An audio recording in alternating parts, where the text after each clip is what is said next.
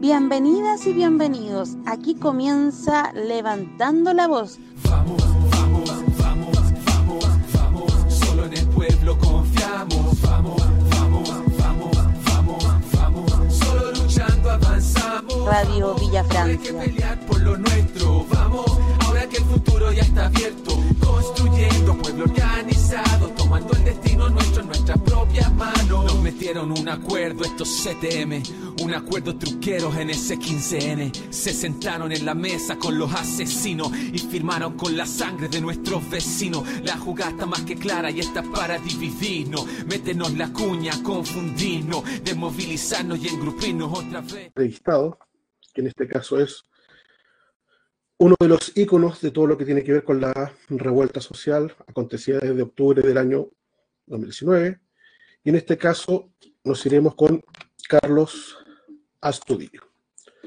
Esperemos entonces que Carlos se conecte para que conversemos con él sobre todo lo que hago durante este proceso, cómo se encuentra, qué es lo que ha pasado con, con su situación, cuál ha sido el rol de la Fiscalía, qué tal va la investigación, qué es lo que ha ocurrido en este caso con quienes atropellaron sus derechos humanos, con quienes laceraron su vida, que en este momento tienen absolutamente limitado en varios aspectos, por lo cual queremos saber qué es lo que está ocurriendo con Carlos en este momento. Esperemos entonces que él se conecte y veremos lo que nos tiene que contar al respecto. En cuanto a la parrilla programática de este programa, Vamos a ir teniendo un montón de, secciones dentro de la semana.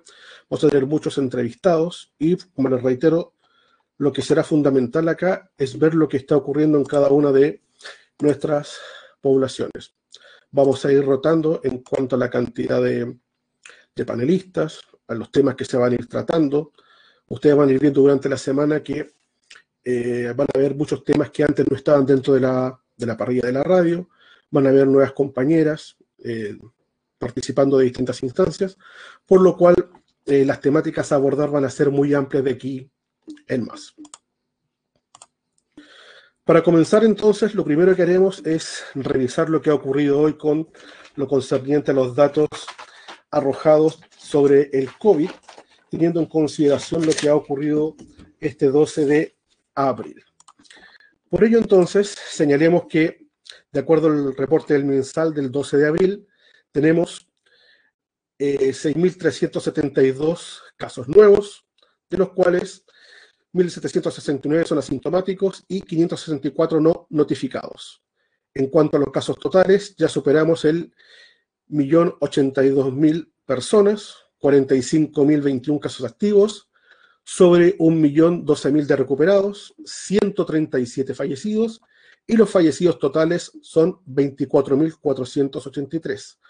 Obviamente esta cifra no le podemos dar ningún carácter fidedigno. Recordemos que cuando Jaime Mañalich estaba a cargo del Ministerio de Salud, se comprobó que estas cifras estaban totalmente adulteradas y que el margen incluso de, de fallecidos era superior a lo que se indicaba en un primer momento. Se señaló en ese momento que eran más de 2.000 personas las que no estaban incluidas en los reportes que arrojaba el reporte del ministro Mañalich en esa ocasión. De hecho, el ministro está, el exministro está en el tapete nuevamente por las declaraciones en las cuales señala que es imposible que Chile eh, tenga una inmunidad de rebaño, siendo que cuando él tenía a cargo de esa cartera, señaló que sí era factible e incluso mencionaba cuáles eran los pasos a seguir para lograr la tan ansiada eh, inmunidad. Veremos entonces, chicos, qué es lo que está pasando en estos momentos con las redes sociales. ¿Quién está ahí?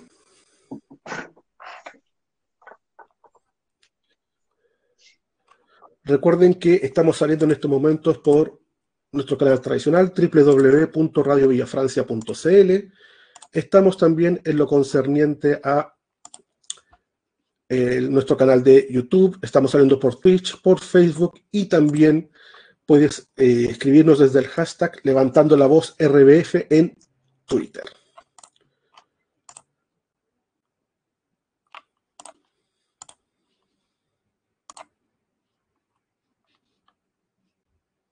Estamos esperando que se conecte entonces Carlos para ir con la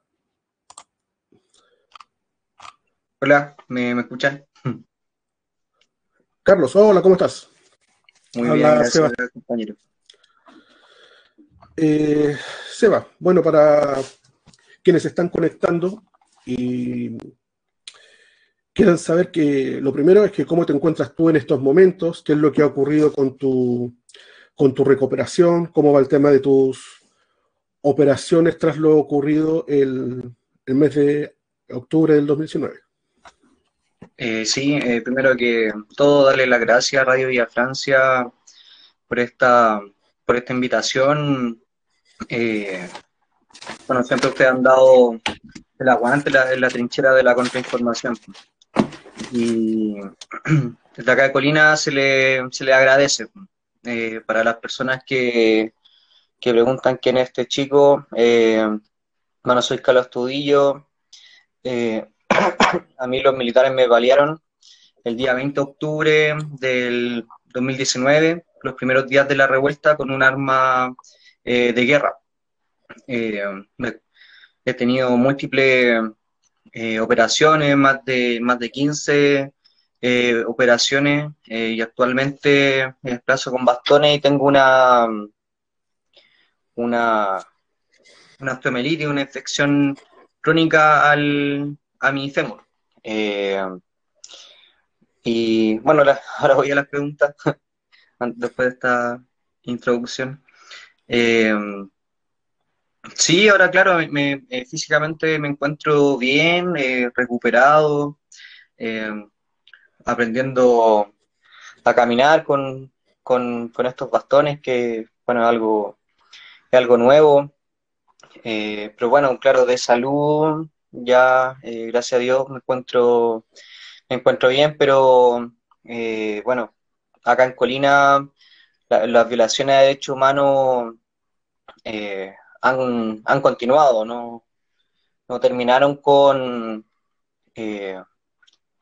con, el, con el fin del, de los primeros meses de la revuelta, sino que creo que todo lo contrario, se han agudizado las violaciones a derechos humanos acá en Colina. Hace dos semanas atrás, eh, un, fascista atropelló a una, valiosa compañera, Ángela González, a quien le quitó la vida eh, cruelmente. Eh, la Ángela tenía un, un hijito de siete años, era una mujer emprendedora, luchadora y con conciencia clásica y es el drama, la tragedia que ahora estamos viviendo acá en Colina. Una de cuantas. Este, una de cuantas, porque de hecho, eh, si miramos más allá de lo que tiene que ver con la situación de la, de la pandemia, eh, los procedimientos de carabineros y militares están siendo cada vez más radicalizados, más fuertes, y de hecho eh, nos queda la sensación de que la justicia está supeditada al poder, que de hecho nosotros como, como pobladores no tenemos ninguna posibilidad de acceder a la justicia porque aquí priman otras instancias. Eh, siendo eso de, esa manera, eh, ¿cómo crees que ha actuado la justicia en tu caso principalmente con lo que tiene que ver con, Pedro Larín? En este caso que fue el Paco que a ti te, disparó por la espalda y que eh, en un principio le dieron como medida cautelar firma quincenal. Eh, el militar. eh, militar, militar, perdón. Sí, sí, tranquilo, no problema. Eh, claro, el cabo. Sí, yo creo que más allá de, de mi caso en, en particular, eh, como tú bien decías, la justicia está supeditada al poder y con el poder al, al dinero. Y lo que se ha instaurado acá en Chile, que bueno, venía de años, de muchos años atrás, ustedes como eh, Villa, Francia y como pobladores de Villa Francia lo saben mejor que, muchos de nosotros, que la, la, impunidad de este país no es ahora, sino que ha sido un, tema sistemático. Pero claro, ahora la, me he dado cuenta que se ha agudizado esto, eh, producto de la violación de derechos humanos. Yo considero que actualmente hay una eh, una política de, impunidad por parte del gobierno. incluso me atrevería a decir que una política ya, ya ha estado, porque no es solamente lo que ha ocurrido ahora, sino que ha ocurrido ya históricamente desde el golpe de Estado. Eh, recordemos eh, el caso de los primeros detenidos, eh, los primeros desaparecidos en, en esta pseudo-democracia, como José Buenante, el mismo Alejandro Castro. son muchos, son muchos los casos que, que quedan en la, en la, en la impunidad. claro, y mi caso es uno de, de tantos más. Tú, como muy bien decía el militar Pedro Lavín, que me disparó con arma de guerra, que casi me mata, y no solamente a mí, sino que a todas las personas que están concentradas en la plaza de Colina. Eh, él está con una firma quincenal en funciones. Eh, vemos el caso de, Gustavo Gatica, el, Paco que disparó, Claudio Crespo eh, claro, está en, prisión preventiva en un, en un resort, en una comisaría resort en, en Ñuñoa, y, y, tiene el descaro, además, de apelar a esta cautelar de prisión preventiva, como si no hubiera sido suficiente arrebatarle el, su ojo a un, a un estudiante y vayamos a ver a cuántos más. El mismo caso de, de Anthony Araya, eh, quien eh, también eh, eh, Sebastián Zamora, el Paco que lo arrojó, también está, está, en su casa. Fabiola Campillay, quien el, otro Paco más, Esteban Zamorano le, disparó, le destruyó su, su, cara. También está en libertad, está gozando libertad en, su casa. Y ahora vemos que ¿Y por qué se reafirma esta política de, impunidad? Porque nos damos cuenta que no es solamente a lo, a lo uniformado, sino que también eh, a los civiles, como el caso de, Juan Zamorano, quien atropelló a Ángela González en Colina, quien solamente estuvo una mísera semana en la, en la cárcel y ahora está con, con arresto domiciliario. Yo le digo en, en, comillas, compañero, porque eh, lo que nos hemos enterado, que Juan Zamorano eh, se está rumoreando que está planeando una, una fuga. Y se lo digo acá derechamente, esos son los rumores que, le han llegado a la familia, que nos han llegado a nosotros, que a él no le bastó con escaparse de la justicia, no le bastó con, eh, con, con, con, pagar dinero a la justicia, influencia, sino que ahora está tramando una, una fuga. Eh, esa, es la realidad, esa es la realidad, de la, de la injusticia eh, eh, chilena. Es que de hecho tenemos estos casos donde están identificados quiénes son los culpables, quiénes fueron los criminales, quiénes dispararon, quiénes mutilaron a personas. Y también tenemos otros casos donde estaban los pacos a 5 metros, por ejemplo en el caso de, Pedro Ábalos y de Natalia Aravena, donde le dispararon a 5 metros y todavía no se sabe quiénes fueron los responsables. Entonces, esa sensación de que eh, pase lo que pase, nunca vamos a encontrar eh, la justicia propiamente tal, genera una impotencia eh, sumamente grande en nosotros.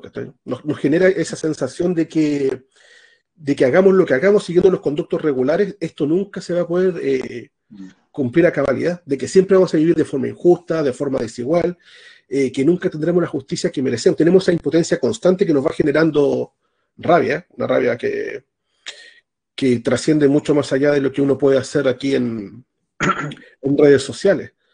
Mm. en ese caso, él da la situación en la que estás tú en estos momentos.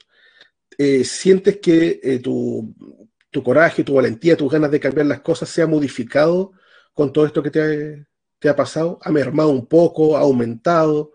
Eh, ¿Cómo te sientes con, actualmente con esto? Sí, yo, a ver, más que una, eh, complementando lo que tú mencionabas, más que una sensación ya de impunidad, es un estado de, impunidad, ya va más allá de, una mera sensación, sino que algo que estamos viendo todos los días, algo que se ha instalado en, en nuestra sociedad. Y ante esa injusticia que por la cual yo salí a la calle aquel 20 de octubre, es la que me mantiene firme. Eh, yo nunca me voy a arrepentir de haber salido ese, ese día. Eh, y creo que esa es la, esa, esa, injusticia que se ha provocado acá en, Chile, de ver a compañeros mutilados, a María Cuña, verlo eh, postrado. Ahora, sobre todo el caso de, eh, de Ángela, creo que refuerza más nuestras convicciones de que eh, estamos, estamos en el lado bueno de la historia.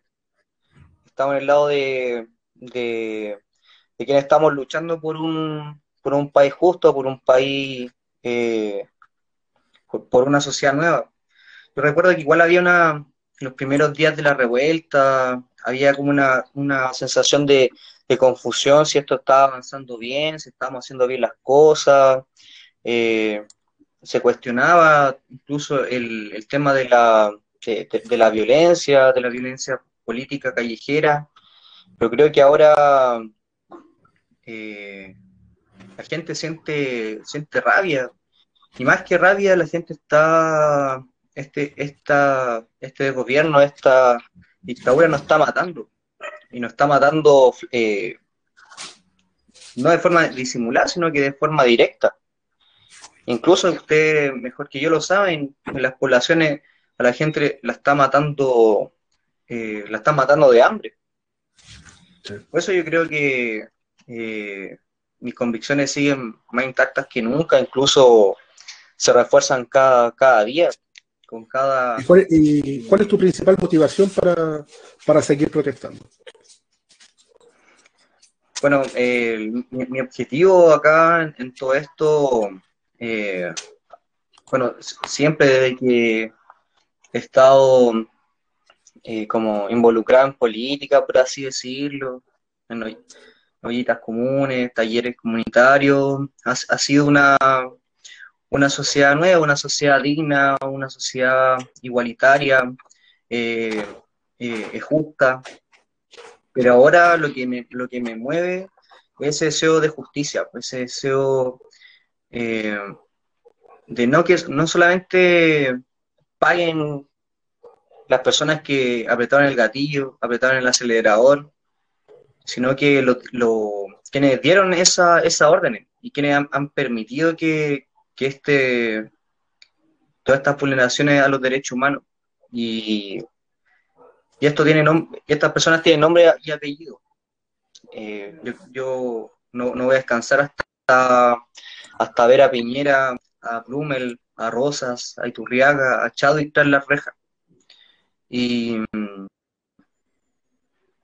y lo ahora con rabia, con pena, pero creo que siento, que un sentimiento, una convicción que se me ha instalado, siento en lo más profundo de, mi ser, de mi corazón. Y, claro, podría, creo por todo lo que hemos vivido aquí en Colina, podría ser fácilmente el odio, la venganza, pero no, el deseo de justicia. Eso es lo, que prima en ti, es el deseo de, justicia. Yo, yo, viéndolo desde afuera, igual me, para mí me, genera sentimiento encontrado esto, porque yo me pongo en tu situación y por la forma de ser de muchos de nosotros, quizás sería la ira, el encono, el deseo de venganza, de, de no encontrar la justicia que nos merecemos, quizás mi sensación sería otra. Sin embargo, a ti te veo sumamente fuerte, eh, te veo convencido, te veo con una certidumbre de que esto en algún momento se va a torcer, que por lo menos a mí me genera eh, mucha, mucha esperanza, sobre todo por una persona que es em, tan poco eh, tan poco llana a, creer en ciertas cosas. tu caso a nosotros nos ha, ha generado ese, esa esperanza de que las cosas sí se pueden hacer de, manera distinta. Em, yo tu caso lo vi en, las noticias, puntualmente cuando Juan Manuel Astorga y Soledad Doneto dijeron que ustedes estaban protestando y que estaban saqueando un supermercado en Colina. Eh, incluso muchos, eh, muchos noticieros y muchos periodistas dijeron que tú estabas muerto en un primer momento. Em, ¿Qué sientes tú cuando se ha utilizado tu imagen de parte de esos medios de comunicación para generar ese morbo y que después esas mismas personas nunca hayan sacado una disculpa pública ni se hayan comunicado contigo para decir, hey, esto no fue de esta manera, eh, lo sentimos, estamos mintiendo, falseamos información, etcétera. Sí, creo que, bueno, hace tiempo no pensaba eso, creo que algo que ya eh, lo, lo tengo asumido. Pero claro, en un minuto me dio mucha, mucha rabia, eh, eh, mucha tristeza de, claro, de ver cómo, los medios utilizaron una imagen para eso, para, para, el, para el morbo, y no para, para comunicar. claro, sí, todavía hay mucha gente que, que piensa que estoy, que estoy muerto. Y yo me pregunto el sentido de responsabilidad de los medios de comunicación, de ellos teniendo los medios, los contactos, no indagar, no, no indagar más allá de qué pasó con este joven que dieron por muerto, que todo Chile debe pensar que todavía estoy muerto. Incluso, bueno, este video lamentablemente se hizo viral y, no solo Chile, sino que en todas partes del mundo. A veces me habla gente de México, de Bélgica, me dice, oye Carlos, qué bueno que estáis vivo y la gente se emociona. Y eso, claro, pues una irresponsabilidad. Eh, es una irresponsabilidad intencionada, porque acá lo que han hecho los medios, eh, se han hecho cómplices con el, con el poder político.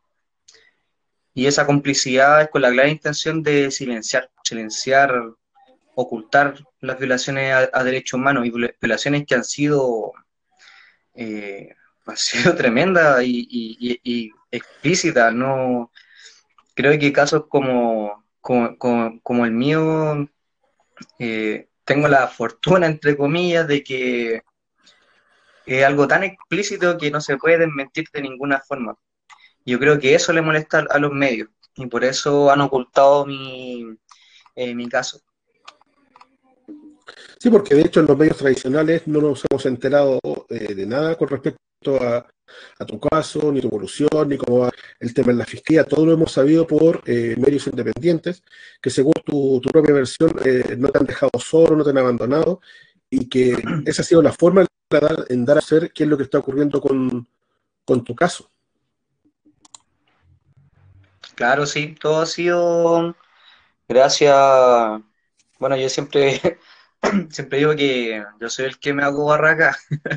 yo creo que si no fuera eh, por mí, incluso, mm, no sé, ahí sí que la insabiedad en mi caso.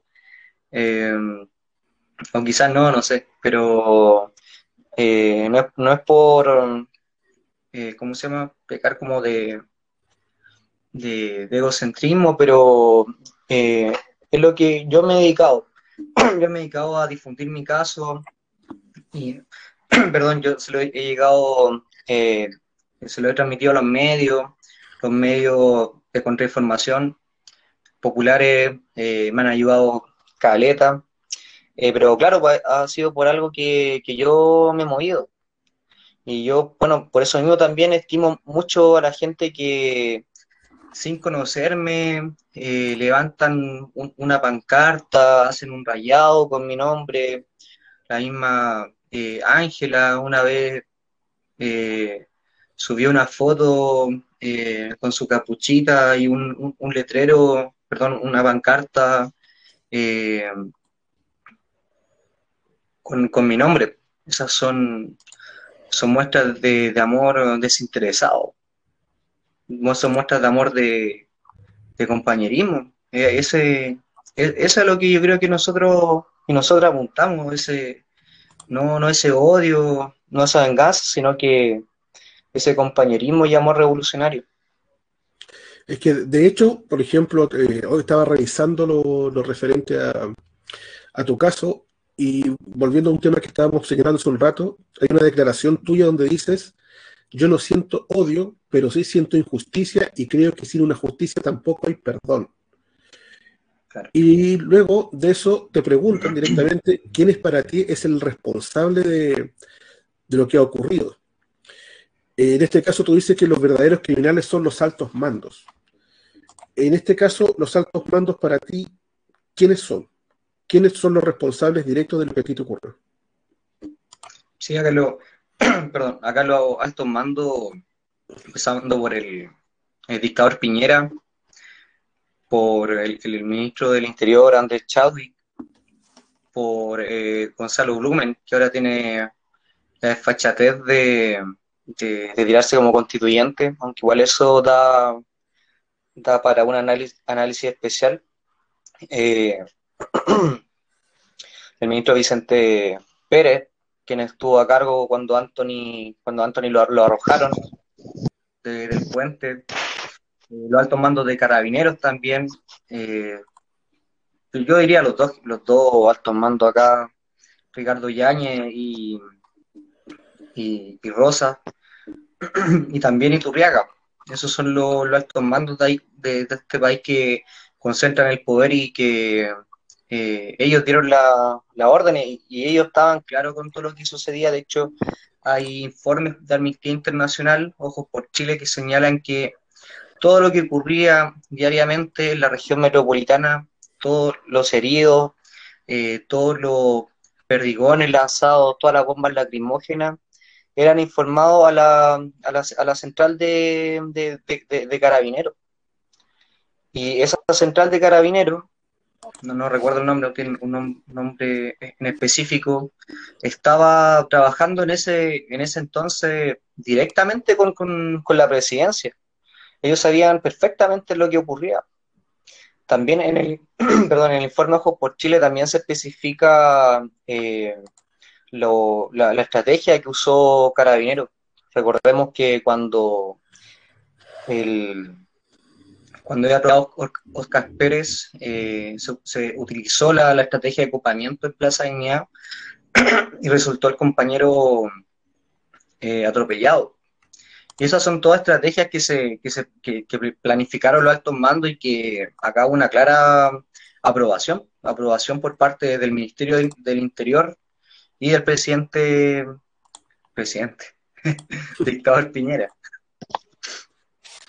Sí, porque de hecho la violencia estatal está tan instaurada que en la actualidad no existe una querella del Estado contra carabineros. Pero sin embargo lo hay por haber destruido semáforos, bancos, por desórdenes, etcétera, etcétera. O sea, eso te da a entender de inmediato que aquí las prioridades del, Estado son otras. Puntualmente de, no, no, bueno, no solo de este gobierno, sino vemos que también con, la, con Michelle Bachelet pasaba algo bastante similar. Sí, de ¿Me escuchan? Claro. ¡Ay, sí! Sí, me escuchan. Oye, eh, bueno, Inés acá, Carlos, un gusto tenerte acá en el programa, eh, conocer tu historia, eh, hacerla visible, más que nada, pero también consultarte porque no todo tiene que ver con el gobierno de Piñera, toda esta represión. Recordemos que luego en noviembre acá salen a firmar un pacto de paz, entre comillas, un pacto que nunca pedimos, que no, no pusimos representantes y se aprovechan el día de hoy de nosotros, candidatos a la nueva mm. constitución, concejales, alcaldes, o sea, hoy día todo el mundo sale a levantar la voz acerca de ustedes, pero en su momento se acercó alguien a decirte, puta Carlos, ¿sabéis qué? Eh, el Estado, porque somos parte de este Estado, como la parte política, eh, eh, somos responsables de lo que te pasó, vamos a llegar hasta las últimas consecuencias o simplemente acá fue como, bueno, no nos importa. No, acá ninguna, ninguna figura política, candidato, se acercó a mí. La única persona que actualmente se está postulando a un cargo eh, de elección popular un vecino, eh, Víctor Flores, del Partido Comunista, quien me fue a ver, bueno, el eh, vecino mío también fue a ver a Gustavo, eh, gracias a él me consiguió abogados, pero el único, el único. Acá son, a ver, ¿cuántos partidos dicen ser de, de, izquierda, incluso revolucionario? Pero nadie, Nadie, nadie me, apoyó en su momento. Yo tampoco, escucha, siento un, rencor por eso. y, lo, lo, recrimino. Creo que siempre hay que aprender de, lo, de los errores. También hay una cosa ahí que, eh, que está tan, claro, mal mirada, lo del aprovechamiento ante casos tan graves. Eh, la clase política ha utilizado el sufrimiento como una forma para empatizar cruelmente con la gente. Pero yo creo que también uno, uno sabe, uno, uno conoce y a las personas que se acercan sinceramente. De hecho, este vecino, vecino Flores, se acercó sinceramente a, a mí, siendo que yo en ese entonces, bueno, ahora tampoco no, no comparto mucho con el, con el Partido Comunista y, no tengo igual ahí mi visión, pero, eh, pero él se acercó, pues, una, una, fue más que como militante, futuro eh, candidato, fue como, como un vecino, como un ser humano. Oye, y consulta, también estamos viendo otros temas acerca no solamente de, todos los heridos, mutilados y los asesinados que hay desde antes del 18 de octubre, hay que decirlo. Eh, cuando comienzan los estudiantes a saltar torniquetes, hubieron muchos heridos, muchos apresados, muchos apaleados. Eh, y hoy día siguen habiendo detenidos, siguen. Eh, ayer lo veíamos, por ejemplo, luego un funeral en una comunidad mapuche, como los pacos aprovechan de este 318 Em, para poder tomar detenido a la gente que hace política, digamos, dentro de sus territorios, dentro de sus poblaciones, no la política, digamos, institucional como les gusta a ellos. Eh, pero tenemos caletas de cabros que han estado presos, que están presos, que están con preventiva por más de un año. Eh, mm. Se está ahí moviendo ahí también, está ahí, eh, está ahí con, em, digamos, visibilizando también acerca de estos casos. Ahora sí, que se me tapó la pantalla. Eh, sí, de hecho, yo considero que la lucha por los presos políticos es fundamental. De hecho, yo siempre me digo que, me considero como un potencial preso político. Incluso ahora en mi situación de, de, sobreviviente, quizá el día de mañana eh, estos desgraciados lea la cuestión y no, me pueden encarcelar a mí, al Gustavo, eh, porque así está la, la situación ahora. Eh, porque acá... Harry en estos momentos estamos transmitiendo desde la carretera. Váyase para allá. para allá. para allá. ¿Qué pasó ayer?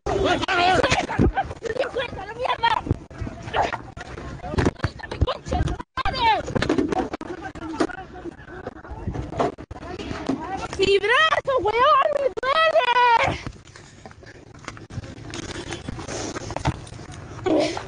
¡Me duele!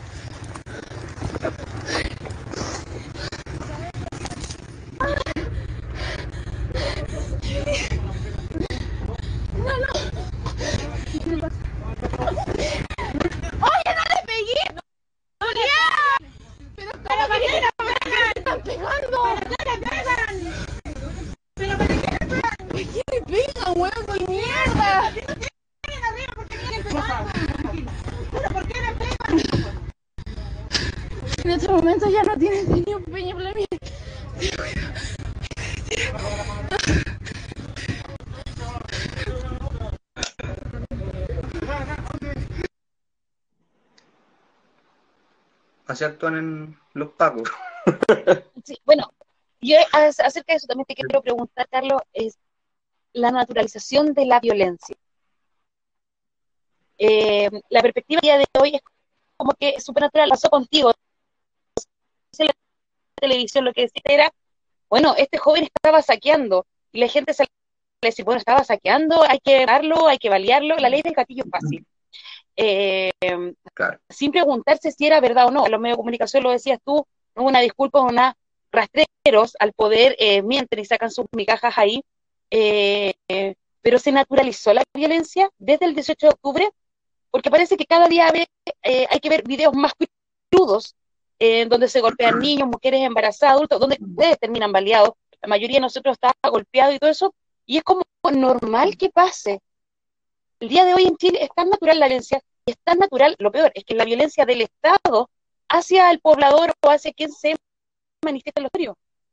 Eh, ¿Te has dado cuenta de eso, por lo menos en Colina? En Colina estás tú, está, Gustavo, eh, y un montón de jóvenes más. Tenemos hace poco una joven también que fue atropellada eh, en una barricada, y también así como cuestionando su rol de madre por estar en la barricada. Entonces, como que se criminalizaba más, en vez de que ella fue atropellada y fue asesinada, o sea, ¿quién la mandó a estar ahí? ¿Quién los mandó a ustedes a manifestar? Sí, yo creo que esa eh, naturalización de la de la de la violencia y de la criminalización, yo creo que se da en esta sociedad por porque la sociedad chilena yo considero que es ultra ultra conservadora. Y sumado a ello el rol eh, hegemónico que tienen los medios de comunicación para eh, manipular esta, estos sucesos. De hecho, eh, no recuerdo ya qué medio, pero anunciaron que Juan Zamorano, cuando atropelló a Ángela, él se había entregado eh, voluntariamente a, la policía, pero después lo desmintieron y el, tipo casi había atropellado a dos PDI y entró eh, rajado al, a, su, a su condominio en Batuco. claro, y, y ese tema que, tú también eh, mencionas, la, esta, natura, esta eh, naturalización de la violencia, de que tiene que haber un, video eh, que, nos muestre sangre, que nos muestre muertos, que nos muestre huesos quebrados como el mío, para que la gente se indigne y, crear conciencia de algo terrible, terrible como sociedad pero también hay que ser sumamente autocrítico. ¿Y por qué llegamos a eso? Yo creo que es porque también como, como movimiento popular eh, pasaron 30 años en que no realizamos un trabajo suficiente de desarrollo de, conciencia de, clase. De hecho, eh, ustedes me permiten, me voy a poner un poquito más teórico, y recuerdo muy bien un, texto de Bautista Banchauen, eh, dirigente del MIR, que señalaba eh, que cuando hay un, proceso de desarrollo de conciencia, las mismas masas se van a dar cuenta eh, que la violencia política es necesaria, necesaria para, para autodefenderse, para que no nos maten, para defender un proyecto político. Claro, eso ocurría en los 60 pero ahora estamos en la antípoda de, los, de los 60, donde los medios y la, eh, el fascismo ha hecho lo que ha, querido con las masas. Y claro, esas personas que incluso eh, yo, Gustavo y tantas personas luchamos incluso para que vivan bien, no, nos criminalizan, inventan cosas y un sinfín de, enderecerá. ¿Eva? No estaba escuchando lo que me estaba diciendo eh, Carlos y eso te reitero, a mí la, situaciones como esta lo único que me provocan es rabia. Yo no tengo la, capacidad que tienen ustedes para sentir, eh, no sé, vamos con la justicia, sigamos combatiendo, que haya venganza. A mí lo único que me domina es la ira. Yo de verdad no, mm no, no, no, no, logro entender cómo ustedes tienen esa capacidad de, abstraerse de todo eso. Eh, es mm. casi envidiable. O sea, lo, lo, único que me domina en este momento es, la ira, la rabia, una cuestión que tuve todos los días, eh, los abusos, los secuestros, eh, las violaciones, lo que ocurre, por ejemplo, en Iquique con la mm. con los muchachos de la operación Cabancha, donde arrasaron con todo, no le importó que hubiesen niños, eh, arrasaron con todas las casas, con unas pruebas míseras, que las estábamos viendo hoy día, que eran una camiseta de la selección chilena, tres máscaras y, dos botellas de, cerveza. Con eso criminalizando y acusando a 17, 20 jóvenes de asociación ilícita, con ese tipo de, pruebas. Entonces, que siempre se falsee, se mienta con tal de, de perjudicar a un movimiento popular reivindicatorio, donde lo único que se busca a esta altura es generar las condiciones mínimas de dignidad que tiene que tener un, un ser humano. Entonces, ahí se me contrapone todo el discurso entre lo que debiese ser y la rabia que siento contra este, este modelo y esta violencia estatal que está tan, tan instaurada. Sí, eh, sí, claro, creo que la rabia en estos momentos es un sentimiento tan, tan espontáneo que, claro, hay que eh, aceptarlo, eh, pero claro, hay que eh, también procesarlo y eso es lo que yo trato de hacer. Pero claro, es complicado como tú dices, porque imagínate todos estos casos que te mencioné, Claudio Crespo, Sebastián Zamora, todos estos pagos que destruyeron vida, destruyeron no solamente vida de una persona, sino que de toda una familia, están libres y, y, cabros populares, pobres, del Sename, que salieron a, luchar desde el 18 de octubre, eh, están en prisión preventiva hace, hace más de un año ya.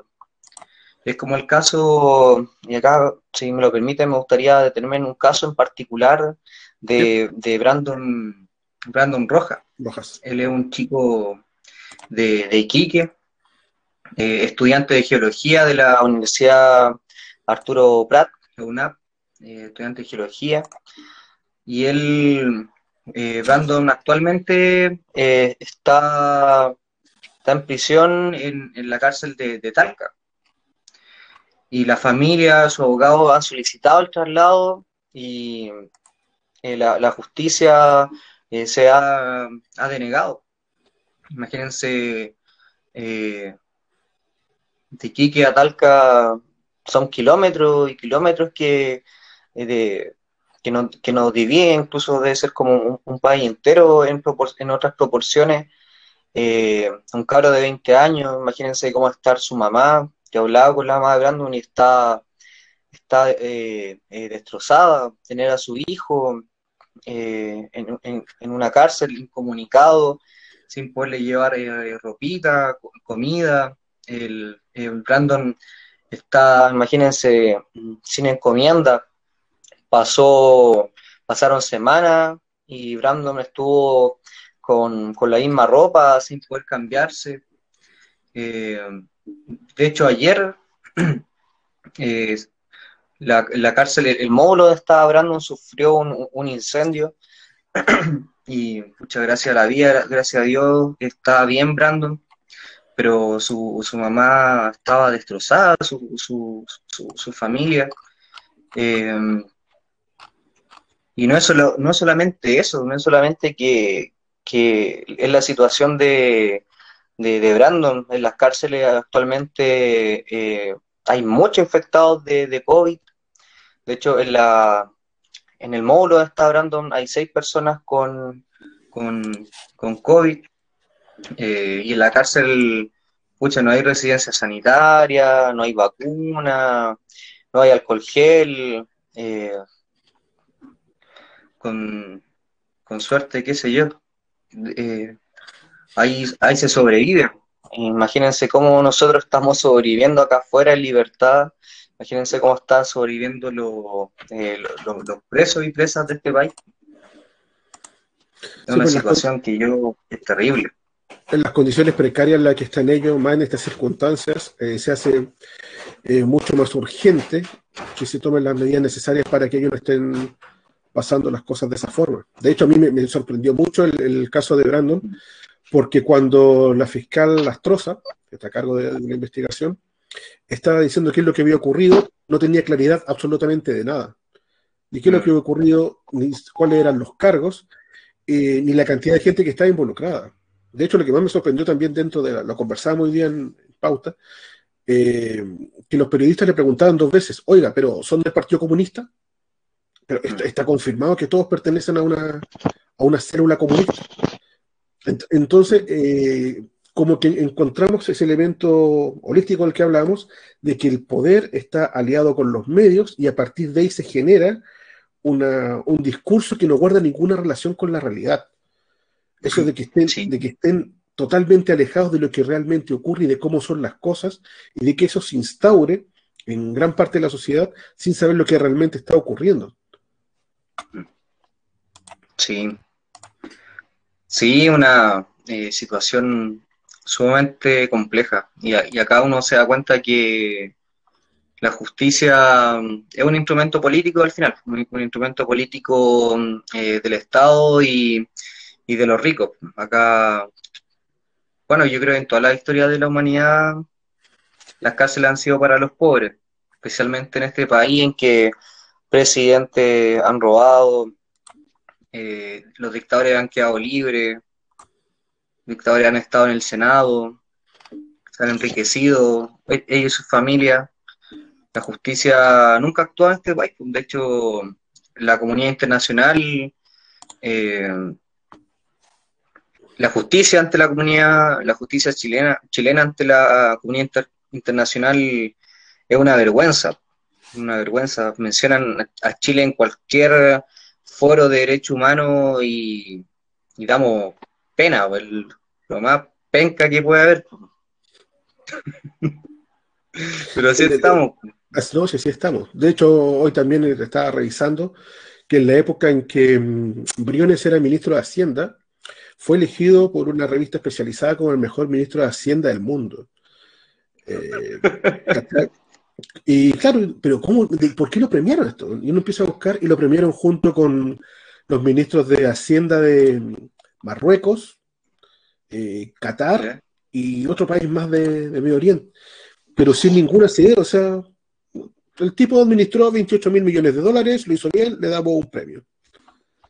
Entonces, como que ese palmoteo constante entre, entre ellos es algo que te genera muchísimo ruido. Eh, están dejando algunos mensajes acá. Verónica Brito Castro dice que hay una estigmatización de la lucha. Eh, Muchi dice, por ejemplo, Operación Cabancha. Eh, Carlos Muñoz señala, está legitimada la violencia estatal, pero si nos defendemos nos criminalizan y meten presos. Y los apoyan los no es la formista. También se dice aquí, está legitimada la violencia estatal, tal como lo habíamos señalado, con el hashtag levantando la voz RBF. En este caso, eh, ¿qué opinas tú de esa corriente no es la formista que se hace parte de, las manifestaciones, pero llegado el, momento se pone en contra de, las personas que se están manifestando? Esa gente, eh, bueno, yo en otro contexto le, lo denominaría con bastante epíteto bien, bien fuerte. No juegue, acá, acá, hay, Acá no hay ningún tipo de censura, así que lo que corresponde a hacer eso. Bueno, esa gente eh, amarilla, progresista, pecho frío, por decirlo poco, eh, gente que nunca ha sufrido la violencia, hay gente que nunca, nunca eh, le han llegado perdigones, nunca le han llegado balas, nunca ha pasado hambre, nunca ha pasado frío. Y claro, pues fácil decir que no es la forma desde de tus privilegios, ¿cachai? Desde, desde tu buen puesto de trabajo, desde tu universidad, eh, desde tu, tu, tu, autito nuevo ahí en, Twitter, ¿cachai? Chateando. Yo tampoco satanizo que, escucha uno, eh, que por tener plata no va a tener conciencia. Incluso yo siempre lo he hecho, yo, escucha, eh, yo vengo de una situación acomodada y no me compleja de nada. Acá lo que uno lo, determina, eh, eh, no, es el lugar de donde, no, es, eh, no es la plata, no es el lugar de origen, sino que las convicciones y la idea que uno, uno defiende. Porque por esa idea uno puede incluso como yo estar dispuesto a dar la vida. Pero esa gente, yo creo que ese, ese discurso cada vez lo, hemos estado, eh, la gente igual ha ido despertando de a poco. Igual yo me he dado cuenta que esa no, no, es la forma con cada, con cada vez eh, eh, con la violencia explícita que, que, que, está, que, nos están amenazando, está cediendo de a poco. Yo pienso que igual esto es un, proceso de, de, de, maduración política a, eso. Igual ahí tengo quizás pequeño ingenuo, pero me gusta verlo así. Eh, dentro de esa misma, ese, mismo parámetro, eh, el hecho de que se haya conseguido eh, poder cambiar la constitución, ¿para ti es una victoria a partir de las personas que se están presentando a constituyentes? Em, yo creo que el proceso constituyente está plagado de una incertidumbre tremenda. es muy complicado eh, prever lo que va a pasar en ese, en, ese nido de, no sé, de... ¿Fe? La pregunta... No. ¿Le tenéis fe? ya. Eh. No, para nada, mira, yo, yo creo que de esa, de esa cuestión va a salir una constitución puta eh, media progre, ¿cachai? Así no se va a tocar el, rol de los pacos, de los milicos, el presidente quizás vaya a tener el mismo poder. Eh, pucha, mira, quizás vayan a poner como eh, el tema ecológico, ¿cachai? Que es como un tema eh, transversal, un tema que, pucha, es como el de la canción de, de, los prisioneros, que no queda más con nadie, pero al final no se toca la, raíz de todo, pues, ¿cachai? Vamos a seguir en, un estado eh, capitalista, ¿cachai? E, explotador, y al final el sistema de dominación, la constitución lo va, lo va a preservar. Pues. Eso es lo que veo yo va a ser, claro, quizá un, un, pequeño avance, yo creo, pero al final nos van a sacar la chucha como pueblo igual, con esa constitución o no. Pero tenemos más, mensajes acá. Nos dice. claro. Chica Segura nos dice: todos los presos son presos políticos. Nos dice Renata Brown: también es hora saber cuántos esbirros están en cana por violar sistemáticamente los derechos humanos. Chica Segura también nos dice que Briones ganó el Briones Choice Award con el hashtag levantando la voz RBF. ¿Veis? Eh, sí, estaba acá, eh, bueno, viendo un poco este, este proceso y cómo nos venden y tomándolo de la mano también con lo que pasó en noviembre del año mm, del 2018. Llevábamos casi un mes en las calles. Eh, bueno, y nos venden, nos venden esta pomada de la mesa social, la Javiera parada ahí, vestida de blanco entre esta mesa cuando nadie la eligió y un sin más y que hoy también sacan créditos y se ponen acá eh, casi como los salvadores. Gente que estaba, por ejemplo, en contra de este proceso constituyente que ahora se está presentando y quieren levantarlo, eh, quieren escribirlo. Pero más, más allá de eso, eh, ¿cómo, ¿qué radiografía puede sacar ya pasando la pandemia? Hay gente que está hablando de un estallido 2.0 que va a ser un poco o que va a ser mucho más fuerte lo que se venga, eh, las movilizaciones que hay dentro de los territorios, que muchas veces no son eh, pesadas, eh, tema de las ollas comunes, comedores populares, consultas, eh, consultas populares hacia vecinos para ayudar, por ejemplo, con el tema de los bonos y un sinfín de cosas más. La pandemia vino a salvar a Piñera en realidad, ¿y qué viene después?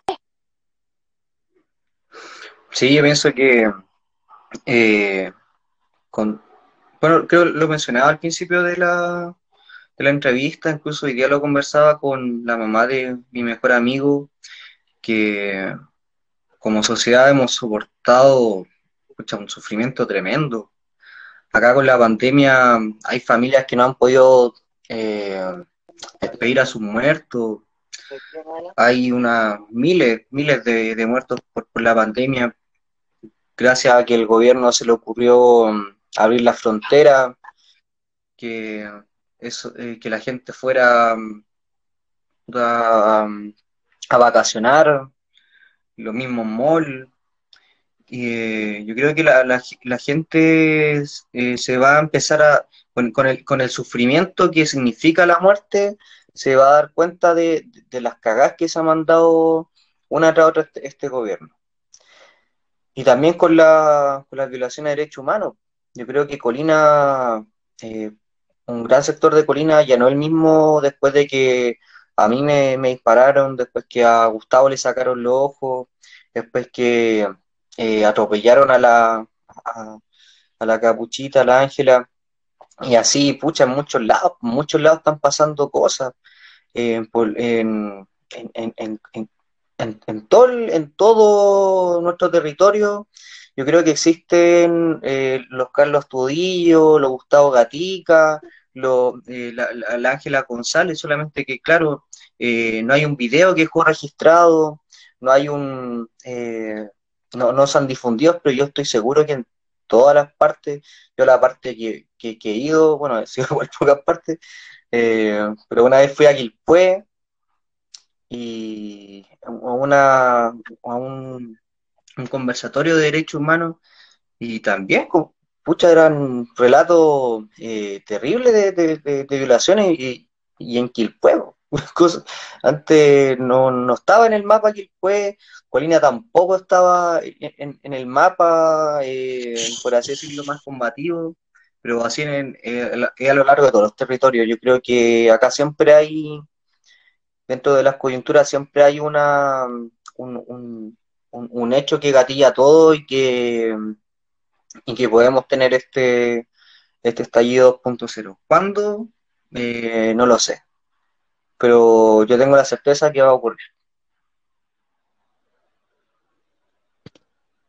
Eh, Pero, eh, si me un poquito, pero, dale. pero para eso te- tenemos que estar preparados. Ya la gran lección que sacamos del 18 de octubre fue que ese estallido, esa estallido, esa revuelta popular nos pilló como movimiento popular en, pelota. No, había or- organización. Bueno, sí la había, pero solamente en sectores tradicionalmente combatidos, pero el pueblo no estaba organizado. Y eso mismo de que nos doblaron la mano eh, y nos, nos hicieron el medio gol con el acuerdo de paz, fue también por eso, por, por esa carencia de, de- de organización.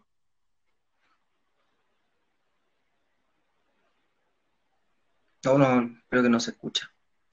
No, sí, Ya, de hecho, ahí. sí, te queremos agradecer. Eh, bueno, la puerta. Cuénteme, cuénteme, dígame, dígame, Seba.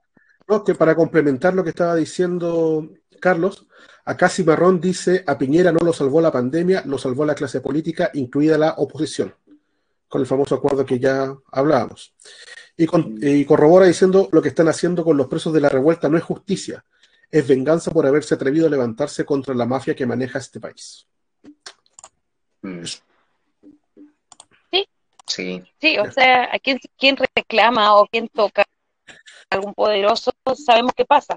Eh, tenemos meses, es el único país que yo creo que tiene prisión preventiva tan larga en investigación y que se supone que una justicia que te dice que tú eres inocente hasta que se pruebe lo contrario, aquí es todo al revés.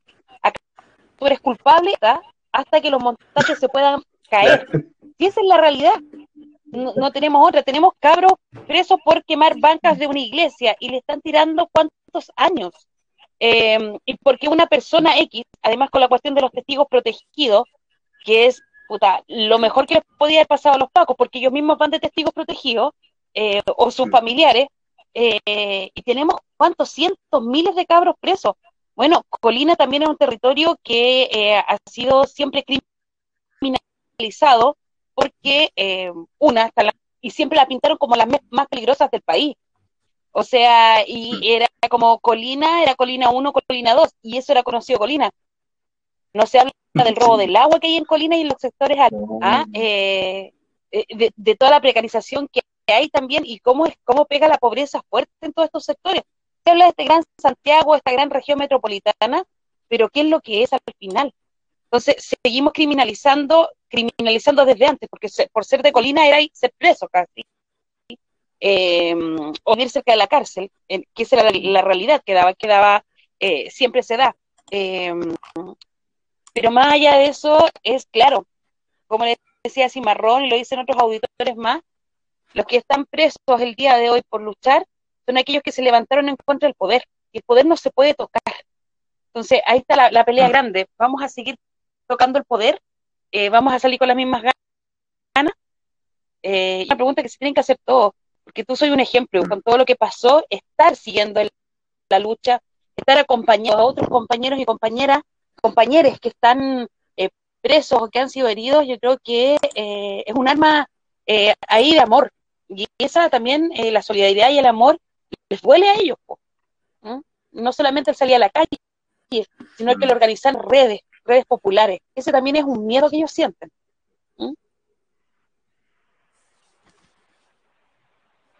Sí, sí, así es. Ese yo creo que el, el mayor miedo que ellos, yo creo, pueden sentir y por eso también actúan de forma tan violenta, que los principios que nosotros nos movemos, eh, ellos nunca los van a sentir, nunca, y nunca yo creo lo van a comprender.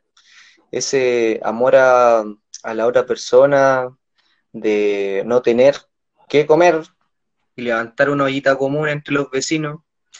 En cambio ellos no, pues ellos siempre la van a velar por, por sus propios intereses y yo creo que les genera ese, esa, esa envidia, esa, ese como, eh, eso, no sé, sentimiento eh, ad- adverso al, al ser humano.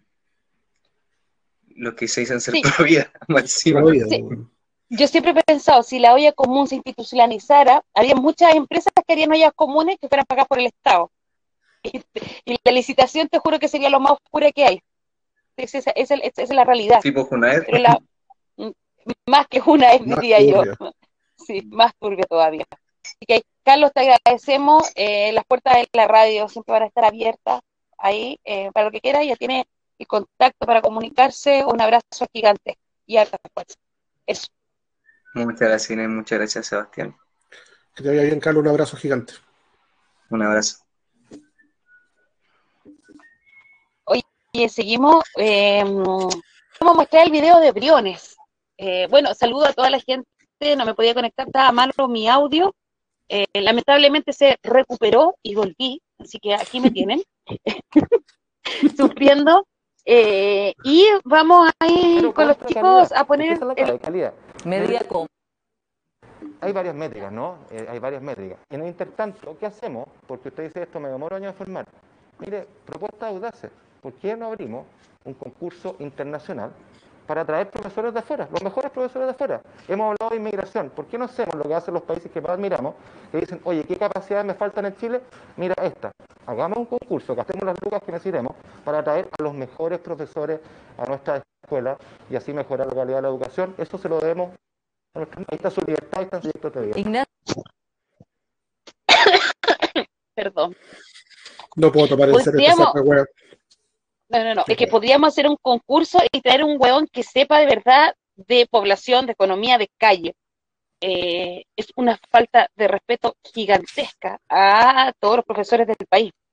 Eh, um, Briones es un pelotudo, por donde lo miré es un pelotudo, la realidad.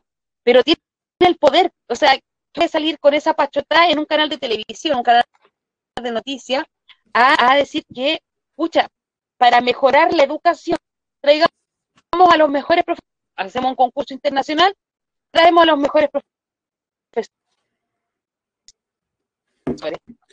Mejorar la educación, la educación en Chile. No, si de hecho, por ejemplo, en la actualidad, si tú te metí a ver eh, cuánto le están ofreciendo un profe por hora, le están ofreciendo 1.200 pesos por hora. ¿Cachai? Oye, o sea, Eh, muchos de ellos se va a no, venir, ¿cachai? no tienen las conexiones mínimas para atender a tus alumnos, tus alumnos no tienen las condiciones en su casa, eh, hay un, eh, muchos de esos chicos almorzaban en los colegios, cenaban allá, eh, desayunaban ahí. Entonces, que venga este bueno y dice, ¿sabes cómo se soluciona todo esto? Traigamos buenos de afuera. Es porque no tiene raja idea dónde está parado. O sea, estamos hablando del tipo que generó el IFE, el bono clase media, que se opuso tenazmente a todo lo que tenía que ver con ayudar a las personas que estaban en, pandemia, huevió caleta con el préstamo solidario, y ahora anda diciendo que el ciudadano es el centro de todo, como eje de su campaña, el ciudadano es el centro de todo. La misma persona que él postergó, a la cual lo obligó a sacar su seguro de cesantía, a la gente que obligó a retirar sus pocos fondos de la AFP, este mismo huevón viene a decirnos que el ciudadano es el centro de todo. Bueno, la campaña política, ¿a qué se está, a qué se está tirando él? ¿Qué es lo que quiere hacer? Se me cae esta cosa. Él quiere ser presidente ahora. Ah, oye, pero, pero las moscas revelan. Eh, de un desconocido paso misterio, donde dejó la cagada, donde ninguneó a todo el mundo. Y hoy día como candidato se presenta a, en un canal de televisión a decir o sea, que la educación es mala, porque dice que me quiere mejorar la calidad de, educación. parte de un gobierno, es parte de un gobierno, eh, y hoy sale con esa, yo creo que la pata encima, eh, y es como lo que digo siempre con Piñera y otros más, es como yo tengo el poder, yo hago lo que quiero y digo lo que quiero. Lo pueden tomar como una tontería, pero sabemos que no es así. Eh, me gustaría saber qué reacciones de los profesores, el colegio de profesores, sobre todo, colegiados. Eh, pero yo estuve conversando con algunos profesores y fue una humillación, porque algunos decían, bueno, entonces hagamos un concurso, un concurso a nivel internacional y traigamos políticos de excelencia a este país, pues que no se roben todo y cuando se les diga que se les va a bajar el sueldo, no pataleen, que vivan una vida austera porque están por servicio público, por vocación, eh, y no como ellos, pues.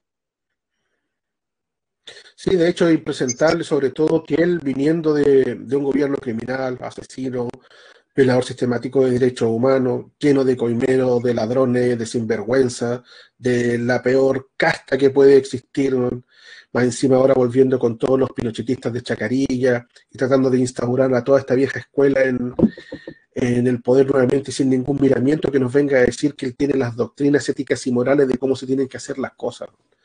Eh, no olvidemos que este tipo era el esbirro de, de Felipe Larraín, el ministro de Hacienda anterior y que su forma de, comportarse, su forma de, manejarse es bastante similar a la, a la de él.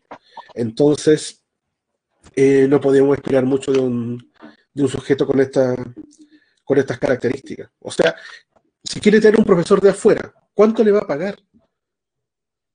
Se va peleando por migajas para reajustarle el, el sueldo a los empleados públicos. No quería más allá un 0,8%. ¿Cuánto, ¿Cuánto, le queréis pagar a un profesor de afuera? Aguayonado. Oye, pero sí, es un chiste. No me cierres, por favor. Eh, es un chiste porque, ya, hablamos de las condiciones en cuanto al sueldo del profesor. Hablamos, hablemos de las condiciones también que tienen los colegios en este país. O él va a traer em, profesores de excelencia, que aquí en Chile hay, y hay bastantes, Em, pero ¿qué traer los profesores de afuera? ¿A qué tipo de colegios o a qué tipo de liceos? Porque yo me imagino que será para Manquehue, para Huachuraba, Barnechea, para la parte bonita, porque con las condiciones que tienen, y recordar que los colegios son municipales y son la caja chica de, em, de los municipios. Sí, ahí, ahí está, exacto. Los colegios municipales el día de hoy o hasta hace unos dos años atrás estaban desapareciendo por baja matrícula, porque la educación es pésima, em, porque las aulas son asquerosas, no tenían ni vidrio, o sea, si los lo, apoderados o los mismos cabros chicos y cabras chicas no se ponían a hacer bingo completas, no tenían cortina, no tenían vidrio, porque eso no se le puede olvidar. Recordemos que hace años atrás sacamos unas fotografías de unos baños acá en un colegio de acá, eh, que eran baños sin taza, eran hoyos, donde las niñas tenían que hincarse a orinar o a defecar y los cabros igual. Eh, a esas condiciones, el colegio público o el colegio estatal o municipal, como lo quieran llamar, vuelve a crecer gracias a la migración. Porque los migrantes lo que hacían, migrantes pobres, era trasladar a sus cabros chicos y ponerlos en los colegios de acá, en los colegios de la Pobla. Gracias a eso, el municipio tuvo más subvención por asistencia, por matrícula, y tenía más plata en caja chica. Y esa es la realidad de este país. Entonces, es una bofetada gigantesca, no solo a la, labor docente de los colegios pobres eh, en este país, sino que a, hasta los apoderados, porque muchos apoderados también tienen que ejercer la labor docente para apañar a profesores y profesoras, porque el municipio no les paga cotización, porque el municipio lo contrata de marzo a diciembre y un sinfín más. ¿Mm? El sistema de la deuda histórica, por ejemplo. Claro, exacto.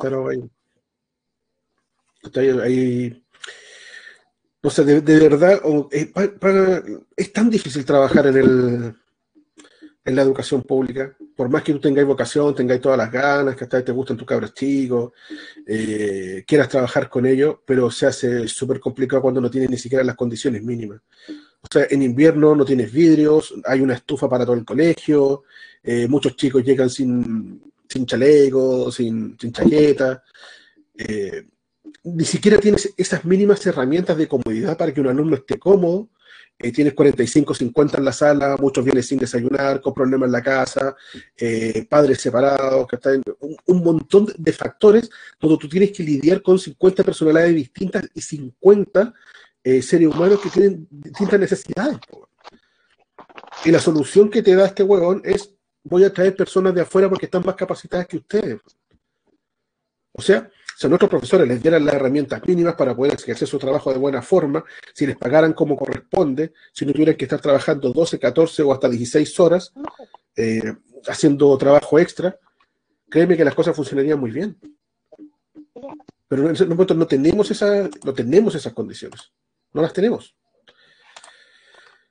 Mira, eh, viendo ya lo, lo, que nos dicen acá en redes sociales, eh, nos dice Chica Segura, eh, levantar el estallido 2.0 es mesiánico y nos quita protagonismo. Dejen que ellos se queden con el título y la versión. Es como la segunda ola. Seguimos avanzando y ya está. Siempre en la primera. Eh, Chica Segura también dice, un abrazo a Carlos, un orgullo escucharlo. Eh, Carlos Muñoz dice, todavía tienen la deuda histórica con los profes y Briones con Marza Perso propone traer profes de afuera. Eh, la Magu dice, hola, estoy con dificultades técnicas y no puedo escuchar. Abrazos a todos. Abrazos a la gran Ultronita. Esperemos que esté muy bien. Y Cimarrón nos pregunta si vamos a estar todas las noches acá. Sí, Cimarrón, todos los días de lunes a viernes de 20.30 en adelante trajimos un técnico de afuera, un técnico de, de otro país, hicimos un concurso y él nos ayudó a salir un al concurso, aire. Sí, pero nos trajimos uno bueno, sí, po. sí, una licitación buena. que el que- buena, po. weón. Trajimos Sí. un, un tipo de, calidad, po. weón. No el profesor Smith, un bueno, po. weón. Sí. ¿O qué haces pegado con el profe Smith? Pero es que, es que, es que que de, de- de todas las weas que han hecho los pacos, eh, dentro de todas las ridiculeces, montaje y wea absurda, esa ya me parece una wea de, de marca mayor, weón. O Pues, sea, te hablan de inteligencia policial. Le hablan de inteligencia policial y metieron un gol, un weón así, weón. que deberían haber contratado a un tarotista, bueno, y la hacen de oro. Sí, pues, weón, ¿cachai? Si lo único que les faltó que Sergio Melnik le hiciera los PowerPoint, weón, de una weá.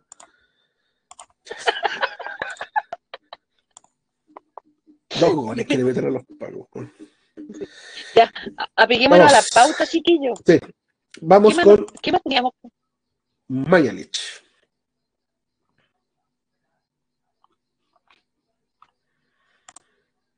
Es que de verdad, yo tenía una confusión. Ayer cuando estábamos conversando, Ujú. yo intentaba, No bueno, acá van a poner el desde video. el punto de vista eh, de salud pública.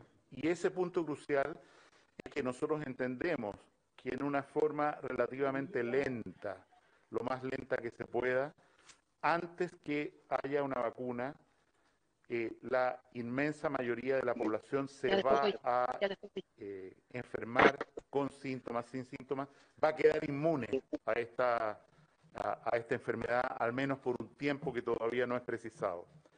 Esto tiene enorme importancia respecto a los testeos en asintomáticos, ya sea por PCR o por anticuerpos, porque evidentemente en la medida en que más personas desarrollan inmunidad, el R, la tasa reproductiva del virus, cae violentamente. ¿Por qué? Porque el virus se encuentra con personas que no son capaces de defenderse.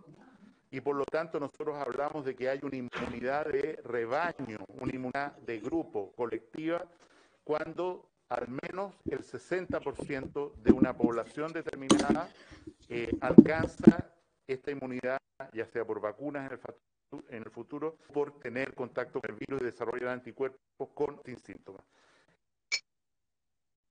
Y la inmunidad de rebaño, ¿cuándo deberíamos alcanzarla? Yo creo que nunca. Pero usted había dicho en septiembre hace poco. Eh, yo, ¿Cuándo dije, septiembre, yo- octubre? yo dije que en septiembre, hace poco, en septiembre íbamos a tener una inmunidad de seguridad, pero una inmunidad de rebaño que es un concepto que significa esto exactamente. Tenemos a tanta población inmunizada que la tasa de reproducción actual del virus, o sea, la contagiosidad del virus es menor de uno. Esto que es RE o R efectivo hoy, que es 1,2, 1,15, cada persona, nosotros cinco, ¿no es cierto? Supongamos que nos infectamos acá, vamos a contagiar nosotros cinco a 1,2 personas cada uno. O sea, una semana después va a haber, por culpa nuestra, seis personas contagiadas y, y se va a crecer. ¿Cuándo se alcanza la inmunidad de rebaño? No cuando no hay casos. Se alcanza la inmunidad de rebaño cuando cada persona contagia a menos de uno. Claro, pero ¿por, qué, 0,9. por qué dice que nunca entonces? Porque, en primer lugar, esto requiere una inmunidad colectiva transnacional. O sea, si nosotros miramos Brasil y Brasil se mantiene como un hoyo negro, en el sentido que todos los esfuerzos de los países latinoamericanos, de los países latino- sudamericanos, solo Ecuador y Chile no tenemos frontera directa con Brasil. Entonces, si se mantiene eso, si no vacunamos a los niños, tenemos ahí 3 millones de... Pero, pero, pero, doctor, eh, el presidente Piñera dijo que a fines de junio íbamos a tener inmunidad de Oye, me... Mañalich, eh, yo no sé en qué nebulosa anda perdido, o en la nebulosa, acá dice Carlos que como que se quiere vengar.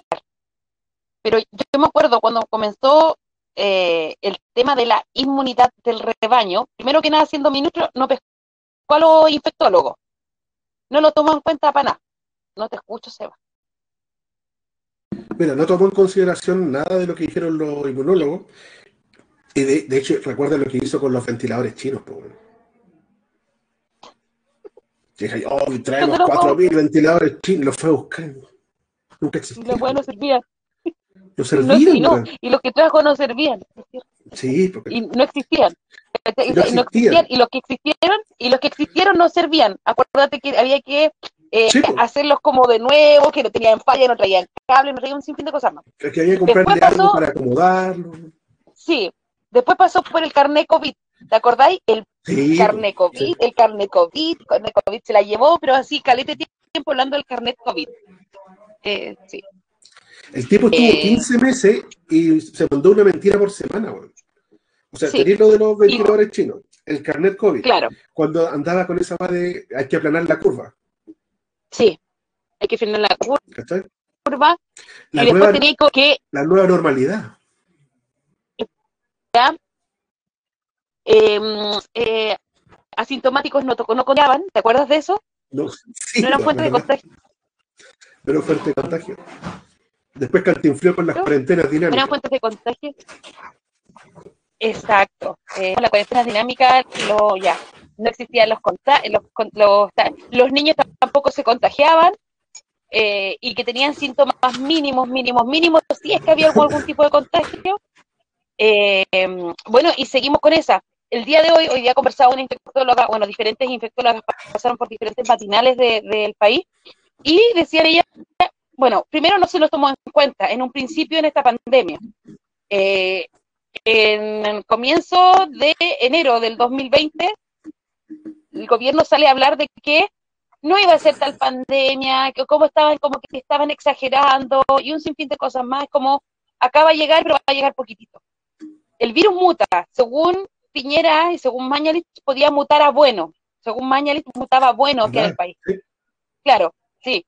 Y la infectóloga hoy día decía, el problema es que, por ejemplo, la vacuna, la Sinovac, con la que tanto hablan, eh, eh, tiene un 50 y tanto por ciento de efectividad. Luego explicaba, o sea, eso lo decían en el matinal, lo decían algunos personeros políticos. Después alguien decía, un médico decía, a ver, me explico, el 50% quiere decir que te va a dar un 50% menos. No es que no te vaya a dar, es que te va a dar un 50% menos, pero si tienes enfermedades de base, igual te va a dar Se más complica. fuerte. Exacto, se complica. Entonces, no es que sirva para el 50% y para otros no. Entonces, son cosas que el ministerio, ambos, tanto el de Mañalich como este del chico del enano maldito, tampoco ha, ha salido como a, a decir la verdad. Siempre se paran. O sea, la respuesta la da Daza. Daza no se le entiende nada de lo que habla, eh, ni una cosa. Eh, y Mañalit en junio del año pasado nos hablaba de esta famosa inmunidad del rebaño. Inmunidad que no tomó en cuenta a diversos eh, personales de la salud, entre comillas, eh, infectólogos, em, lo que tenía que ver, por ejemplo, con los respiradores, estos respiradores que traían, que tenía que ver con la parte de los anestesistas, que eran los que, los que trabajaban en estos respiradores, eh, que son los que saben manejar. no se sabía, podíamos tener 4.000 em, respiradores, pero no teníamos 4.000 profesionales que pudieran atender estos, estos respiradores. Sí, en realidad fue cagazo tras cagazo y mentira tras mentira. Y el día de hoy, Alemania, anoche, muy campante de decir cómo no, no se va a lograr la inmunidad del rebaño. O sea, antes de que hubiera vacuna, nos decía que sí tenía que lograrse. Ahora que hay vacunas, dice que no se va a lograr. ¿Quién entiende Mañalit en realidad? No, el, tipo no tiene idea o mintió descaradamente todo el proceso. El manejo comunicacional de él y, de ha sido pésimo. O sea, recordemos que su salida se gatilla cuando alcanzamos el pic de, en una situación crítica sanitaria ya máxima, cuando alcanzamos el pic de contagio y de muertos, y más encima lo pillaron adulterando las cifras de muertos. Recuerda que la diferencia ahí fue casi de, de 2.000 metros entre lo que otorgaba acá y que lo, el informe que le daba la Organización Mundial de la Salud. Entonces, si tenía un tipo de esas características, eh, es simplemente un que, que, es criminal. No hay, no hay otra, otra arista ahí.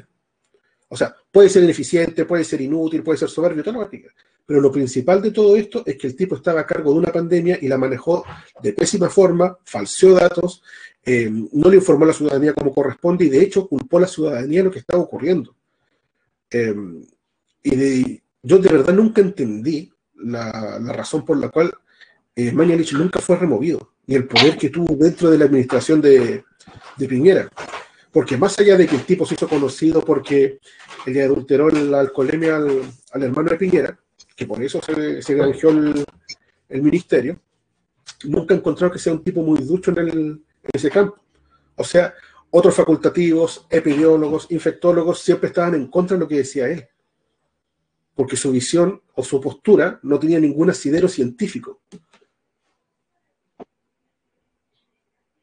Tal cual. Eh, bueno, Vamos a esperar qué pasa.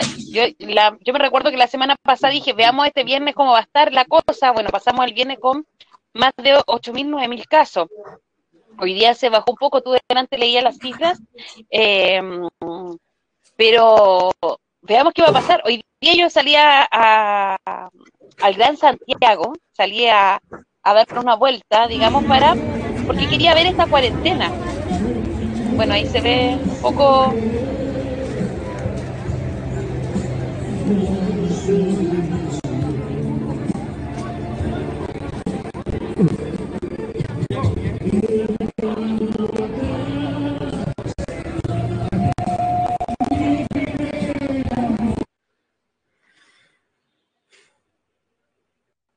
Eh, bueno, eso fue Paseo Humada, Plaza de Armas, eh, y me impresiona ver esta cola gigantesca, porque era gigantesca, daba vuelta a la, mm, catedral. Decirle la cantidad de contingente policial que está llegando.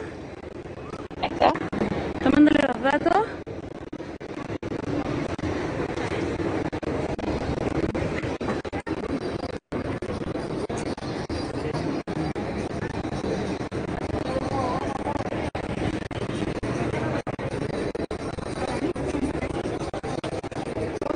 podemos ver? Sí, bueno, la cola más acercó a la gente, era gente eh, migrante, migrante pobre, porque es la, la verdad, era migrante pobre, que estaba haciendo una cola porque el día de ayer, el día sábado, no, no recuerdo bien, sale Piñera en Iquique levantando esta nueva ley, donde lleva la ley de extranjería, y dándole 180 días a los inmigrantes ilegales, nadie es ilegal, primero que nadie, nadie es ilegal, eh, a los eh, inmigrantes ilegales para regularizar su situación.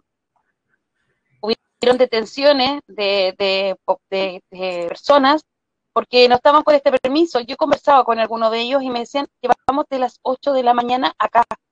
Yo pasé por ahí cerca de la una y media de la tarde. O sea, el permiso lo tenéis por dos horas, en llegar, en sacarlo, ya, en llegar. Ponle tú que lo tenía de las tiene que haber salido de su casa a las 7, llegar a las 8, 9, a las 10 tenía que estar de vuelta en su casa, ahí estaban las dos horas, eh, que era la una y tanto de la tarde. Y esa cola gigantesca daba vuelta. Eh, los pacos ahí, bueno, llegó la televisión a festinar, a ver qué es lo que estaba dando, y logramos conversar con un eh, coordinador de la coordinadora migrante, uno de los dirigentes de la coordinadora migrante. Eh, no sé si, ahí está. Automática a lo que hizo Piñera un domingo aquí en Iquique. ¿Qué es lo que logramos con esto? Que todas las personas que tienen eh, en común esto de haber entrado por pasos no habilitados, hoy en día podamos nosotros articularnos y poder hoy en día eh, organizarnos y reunir todas estas solicitudes a fin de que nos sirvan de amparo por cualquier resolución que tome el gobierno por si eh, lastima o no lastima al migrante que esté en este proceso. Una consulta, y lo voy a decir así como general los que están acá. El oasis que mostraban de Chile, este Chile económico, este Chile eh, tan capaz para todos, ¿qué tal? ¿Qué, ¿Cómo lo encuentran? ¿El oasis? ¿Ah? El oasis, yo le diría el EDEC, ¿no? Porque era, no era oasis, era el. EDEC. El oasis habló Piñera en ese tiempo. El el oasis al que llegamos fue prácticamente aquí está el oasis. Pues, sigue siendo, eh, nosotros, eh, las palabras de Piñera siguen siendo um, eh, el maquillaje en contra de todo esto que hoy día lo único que ha hecho es a nosotros es criminalizarnos, vulnerarnos y deshumanizarnos, que es lo que está logrando Piñera a través de sus políticas de odio, sus políticas de discriminación, que lo único que han hecho es solamente daño. Bueno, eh, yo veía, yo veía, me, me acerqué a conversar con diferentes migrantes, diferentes nacionalidades. Todos llegaron a Chile porque em, se pintaba este país, este- esta economía, em, este país tan bien parado, que tenía muchas lucas, en que esta meritocracia del que quiere, el que puede, el que yo salgo adelante, y se encontraron viviendo hacinados, eh, bajo sueldo. El otro día yo le comentaba acá en el comedor, tenemos familias migrantes venezolanas, y me decían, esto no es lo que se prometió, este no es el paraíso que prometió Piñera en la frontera de Colombia con, con Venezuela. Venezuela. No fue así, no, eh, para nada. Me decían, llegamos acá, tuvimos que entrar ilegales, entrar por el norte, pasando frío, se murieron compatriotas, se murieron hermanos, se murieron niños. Em, llegar acá fue una odisea gigantesca y pensamos que pasando esta odisea íbamos a llegar a la tranquilidad. Llegamos a trabajar por sueldos menos que el mínimo. Eh, el, el, el vivir, de, haber estado viviendo en una casa, en cualquier país, llegar a Chile y vivir en habitaciones de 3x3, donde paga 160 mil pesos eh, mensuales, eh, tus hijos crecen en espacios hacinados, donde más encima hay una cuarentena que no respeta eh, la libertad de divertirse de los cabros chicos que los que mantienen cerrados y que no se piensa tampoco en este hacinamiento. Entonces, llegar a Chile es como llegar a, a lo que dice, muchos venezolanos dicen que Chile se quería convertir en Chilezuela. Y me decían, Chile es Chilezuela, es un Chilezuela, porque puede que haya mucho alimento, pero no hay plata para comprar, porque lo que te alcanza es para solamente para el diario, para el pagar el arriendo, pagar algunas cuentas y comer. Acá no vamos a salir adelante, acá no vamos a tener vacaciones, no vamos a poder conseguir un auto o otra calidad de vida. O sea, venimos a lo mismo. Y decían, y todo lo que se prometió no es así, más encima nos tratan mal porque somos ilegales. O sea, para atendernos en la salud, claro, cualquiera se puede atender, pero igual funcionarios te preguntan y te cuestionan el hecho de no tener carnet o ser ilegal. El que inscriban a tu hijo en el colegio, el que vinieron en un jardín infantil, y, en hijo, y además la misma gente que de nuestra misma clase, pobre, criminaliza y nos apunta diariamente. Entonces, llegar acá es llegar al sufrimiento eh, de no estar con tu gente, no tener redes, pero además el ser mal mirado y el deshumanizado. Es como, va, es un migrante más.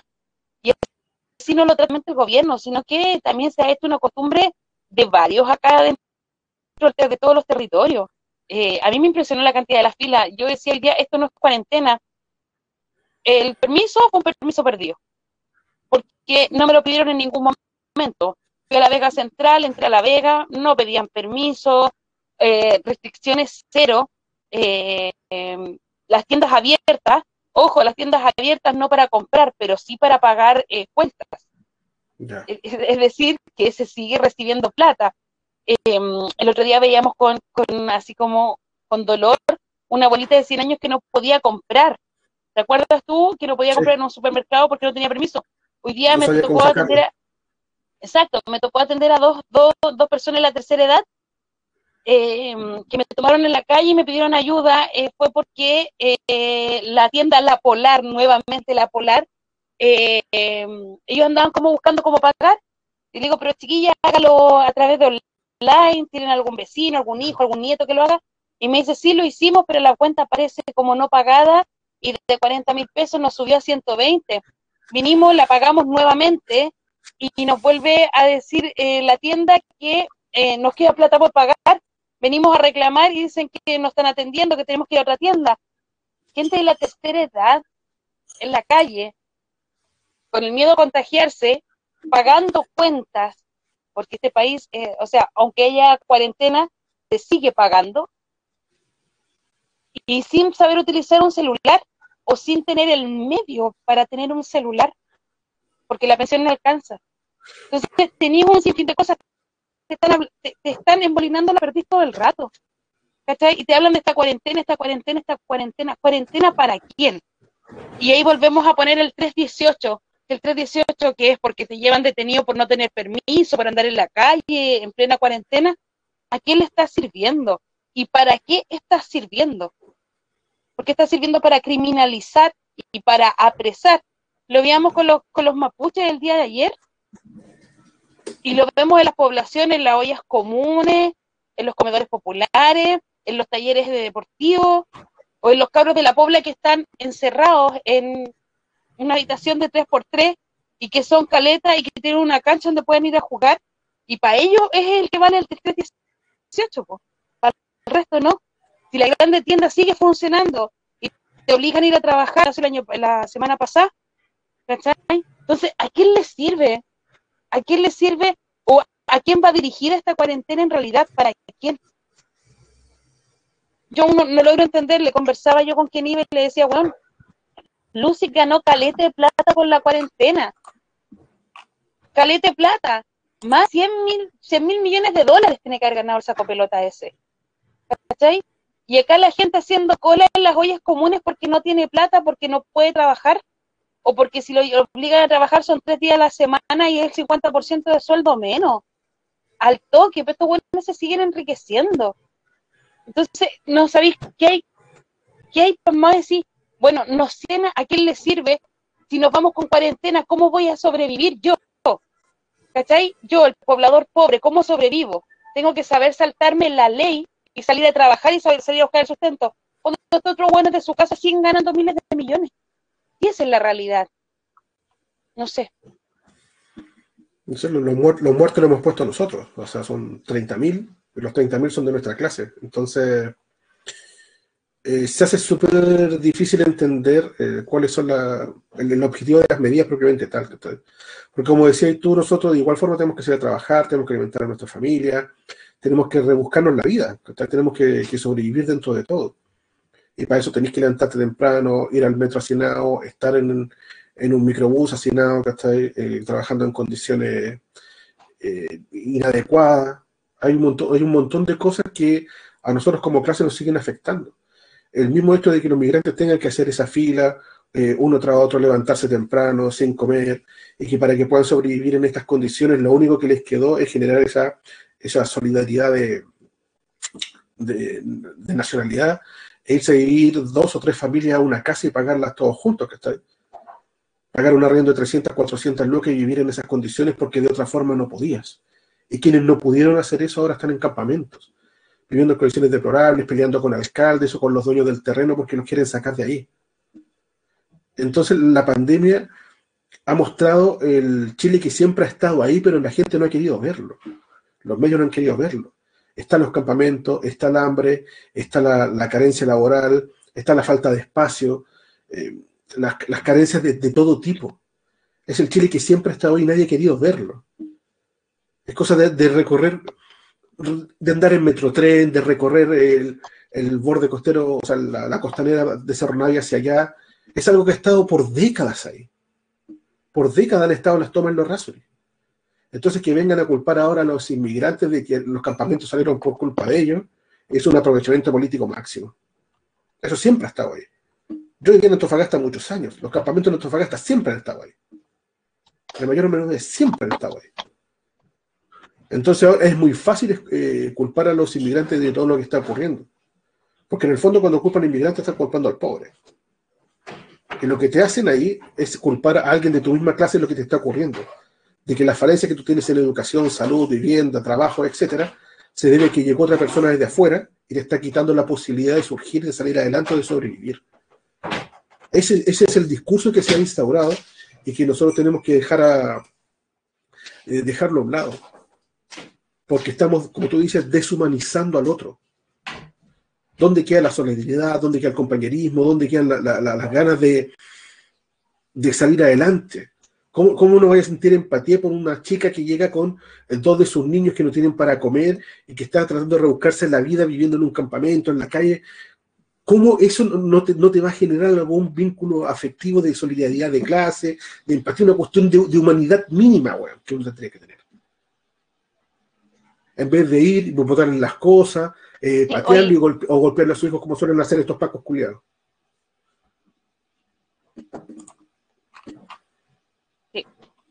Yo hoy día estaba tratando de buscar, em, no somos la información, cómo, cómo poder obtener la información, pero ¿cuáles son las comunas que tienen más muertos? Eh, eh, algo vi a la pasada, a encontrar, pero no, no todo lo encontré así como completo. Pero ¿sabéis que las comunas con más muertos, por ejemplo, mm, entre el 2015 y el 2019, San Ramón, eh, Lámpara, Pincerro Navia, Recoleta, Quilicura, La Pac, Peñaflor, El Monte. Y no ha cambiado en casi nada eh, con la pandemia. La pandemia. Y es, es rarísimo, porque, no, bueno, no digo rarísimo, sino que es esperable, pero es lamentable. Quienes mueren son los pobres, no hay nadie más que esté muriendo. Son los pobres los que están muriendo. Eh, si habláis de algún cuico, de, de, algo, de algún progre, una wea así, son porque por la edad y porque enfermedades de base graves.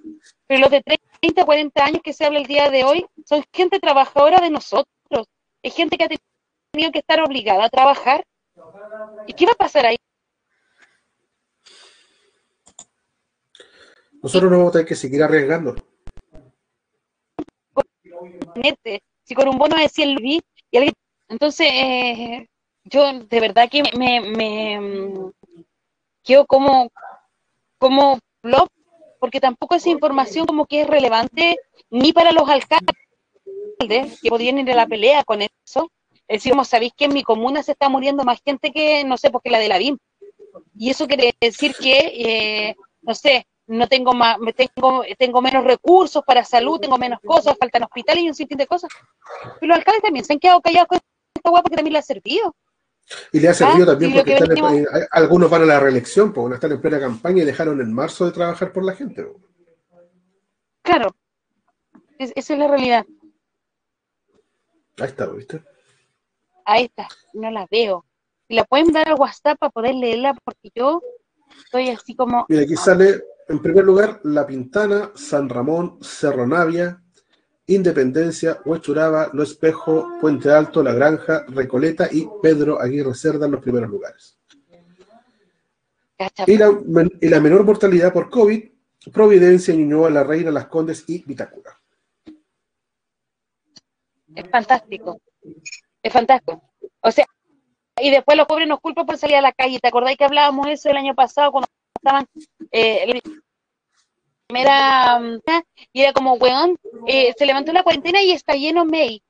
Claro, pues, weón, que está lleno porque la gente la pobla va a comprar para tener cómo sobrevivir cuando se venga cuarentena de nuevo, po. Y esa es la realidad. ¿Cachai? Hoy día el que llena la micro no es el cuico progre que viene de allá arriba de las condas a darse una vuelta. Es el vecino trabajador, el obrero que está en la construcción. Y ese es. Eh, es la cabra que tiene que estar haciendo, no sé, ir a hacer aseo por último una empresa para que la buena no la despidan y, y la cabra tenga con qué mantener a la familia. Entonces, claro, después te hablan de, la, de, de, este contagio, de, mm, de, que cuida a tus abuelos. ¿ah? Eh, no salgáis, porque la mayoría de nosotros los pobres vivimos con los abuelos todos encima, de nuestra realidad. ¿Y cómo no, cómo, cómo no salís? Tienes que salir a buscar el pan porque o ese abuelo se te muere de COVID o de inanición. Esa es la realidad. ¿Cachai? Entonces, este gobierno de mierda, y no solo este gobierno, sino que la clase política en general, porque estos buenos no son capaces de levantar la voz, la concerta o la nueva mayoría, el FAO, como le quieran poner, a estar felices con todo lo que pasa, po. si se está muriendo gente pobre, pues, weón, es la gente que también está haciendo la calle, la que está, la que está en el nuevo Ahí estamos viendo de nuevo ya, eh, lo está colocando Samuel. Lo que decía tú al principio, las comunas más populares, que generalmente tienen la mayor cantidad de muertes de otro tipo, eh, se han visto mayormente afectadas por el tema del COVID. O sea, los muertes los sigue poniendo la clase popular. Exacto. En cuanto a los comentarios, eh, dice acá, hay chica segura, eh, la enfermedad de base que más se repite, aunque no es exclusiva, es la pobreza. Cimarrón, los que menos mueren son los que trajeron el virus, totalmente acertado. Si los cuecos trajeron esto. Renata Brown dice, nos convencieron que éramos clase media por ganar 400 mil pesos. Y Muchi dice, nadie es ilegal, no hay inmigrantes ilegales.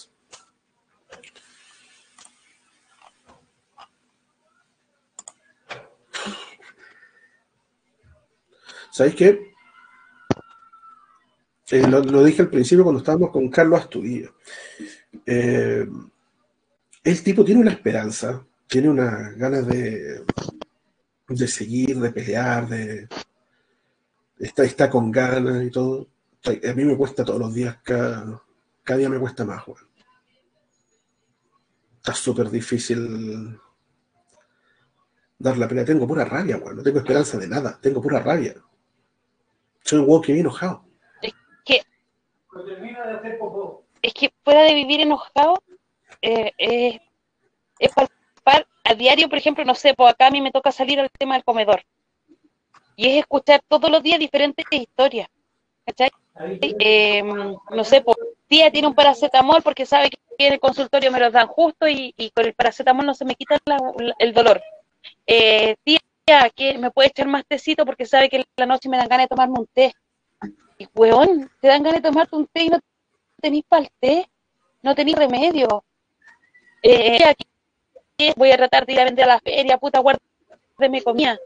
Loco, estamos hablando de, una hueá vital, el alimento. ¿Cachai? Entonces, y más encima después llegan los vecinos, muchos ambulantes de ellos, y te dice, puta tía, hoy día me fue como las weas, llegaron los pacos, me quitaron la mercadería, me pegaron, me, me pasaron un parte, estoy cagado. O sea, no puedo seguir, pero tengo gente en casa que tiene que comer y tengo que pagar cuentas, tengo que pagar el arriendo. Gente que está viviendo en las orillas de, de, un canal, y no es gente que esté viviendo ahora, es gente que lleva años entonces, este tema para quién es. Y tú veis después que los jugadores, no sé, pues, levantan la cuarentena y están haciendo eh, como, como clínicas de tenis, porque bueno, le dicen talleres o, o deportes, sino que clínicas de tenis, clínicas de fútbol, clínicas de no sé qué weá. Veis que se van a la chucha, no sé, pues, van a viajar, eh, que van a Estados Unidos. Nunca pararon los viajes a Estados Unidos el año pasado. Los buenos hablan de cerrar fronteras, cerrar fronteras para quién, para el migrante para la persona pobre que viaja a ver a su familia o que se le enfermó un familiar y tiene que viajar. Pero para ellos que van a hacer negocio que van a descansar a Miami o cualquier otro lado, ahí no hay cierre de fronteras, no existe. No existe el cierre de fronteras. De que venga un weón, de, que te, no sé, pues que venga Coloma Junior o que venga el mismo Boric o que venga la Camila Vallejo a decirte que tenés que quedarte en la casa cuando, weón, el Estado te paga todo porque te paga hasta la benzina el auto, te pone hasta el confort, porque te echaría el confort del, hemiciclo, po, weón. Porque hasta eso te echaría hasta el confort. Y venía hablando a nosotros de, eh, de tener que guardarnos, de que tenemos que ser responsables por el resto, cuando vos no has sido responsable por nosotros, que estáis en ese puesto porque te eligió la gente como nosotros, nosotros no votamos, pero nuestros vecinos sí. Muchos de ellos aún creen en esta institucionalidad y, y te los pasáis por la raja. O sea, hoy día no soy capaz de prestar alguna hueá para que Piñera se vaya. Sí, va a ser lo mismo, Piñera se va y que Guilleo, que el que va a ser lo mismo. ¿Sabéis que la gente va a celebrar cuando Piñera se vaya? La calle a patar la raja ahora va a celebrar y va a ser un poroto para vos, pero no te vaya a mojar el culo, po. Porque estáis ganando plata, po. No, porque estáis ganando plata con él, po. ¿Cachai? Si somos nosotros los que estamos cagados. Somos nosotros los que salimos a tocar una cacerola a la esquina y llegan los pacos, nos mojan, nos sacan la chucha y nos meten presos. A ellos no. Entonces, claro que tenéis rabia, pues claro que te duele la guata, claro que queréis salir a puro pelear, claro que veis un paco y te imagináis, puta, el hueón que está defendiendo el paco. Entonces, claro que queréis pelear y estar todo el día echando chuchadas, o porque tenéis que votar de alguna forma todo lo que sentís, porque el hambre también duele, po. El que si no pase hambre duele, que el cabro chico esté en la, en la calle tirado, duele, porque la mamá tuvo que salir a recoger, o sea, a recoger, a buscar o a recoger ropa que se bota para allá para arriba, po. Y que se ve bonito porque los buenos le ponen nombres, así como lo que bota el rico. ¿Cachai? Weón, es supervivencia. La feria es libre hasta el día de hoy hay gente que va a recoger y no es que sea una moda como la pintan los cuicos, es porque siempre ha existido Siempre hambre ha y siempre ha habido gente que ha ido a recoger lo que queda. No es ahora, es por años. Entonces ya ahora esto, o sea, vaya, vaya, vaya a tirarte para un bono, ¿cómo se llama? Vaya a postular a un bono. Y te ponen mil trabas. La gente que se inscribió para tener ficha de protección social o registro social de hogares, como le gusta decirlo a ellos, no tiene ninguna posibilidad porque se lo van a dar en mayo el puntaje. Y en mayo se cierran las inscripciones. De esa hueá tampoco se habla, po. ¿cachai? Porque sale el gobierno y lo dice todo bonito, así como, no, no, ahora los bonos para clase media, los requisitos, que el 80%, que ahora todos van a poder postular. Mucha gente que se ilusionó, Sí, hay mucha gente que no tiene. Sí, pues. Y no va a haber. No va a ver, pues ¿Y si no se va a aguardan haber? 60 días, pues, se aguardan 60 ¿Mm? días. Y no va a haber y no va a poder apelar, porque vuelven a cambiar ley después encima. Esa es la realidad. Ese, ese es el juego. Y nosotros lamentablemente somos las piezas y los buenos que están jugando son ellos, pues. Entonces nos mueven como quieren. Y si reclamamos, palo y cárcel. Simple, corta. Fome. Y ahí cualquier cosa es asocia- asociación ilícita, bueno, y te tienes que esperar el proceso de investigación, 60, 90, 120 días, weón. tipo ley antiterrorista, ley del Estado, eh, se viene a querellar el municipio, se querella la Junta de Vecinos, se querella todo el mundo. Todo el mundo. Cuando estáis cuando estáis cagados de hambre no aparece ninguno, porque el Estado no está. ¿Cuántas cajas se votaron en diferentes municipios porque los hueones no se las entregaron a, los, a, la, a- a la gente? mundo, a la gente. Porque según ellos no cumplían los requisitos. ¿Cuándo? ¿Cuándo se habló de requisitos? Se supone que la caja era para todos.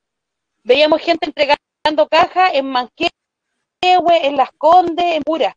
Y habían denuncias de esas cajas. Bueno, ¿y qué pasó en Chillán? ¿Qué pasó en Talca o en otros sectores en el norte de Chile?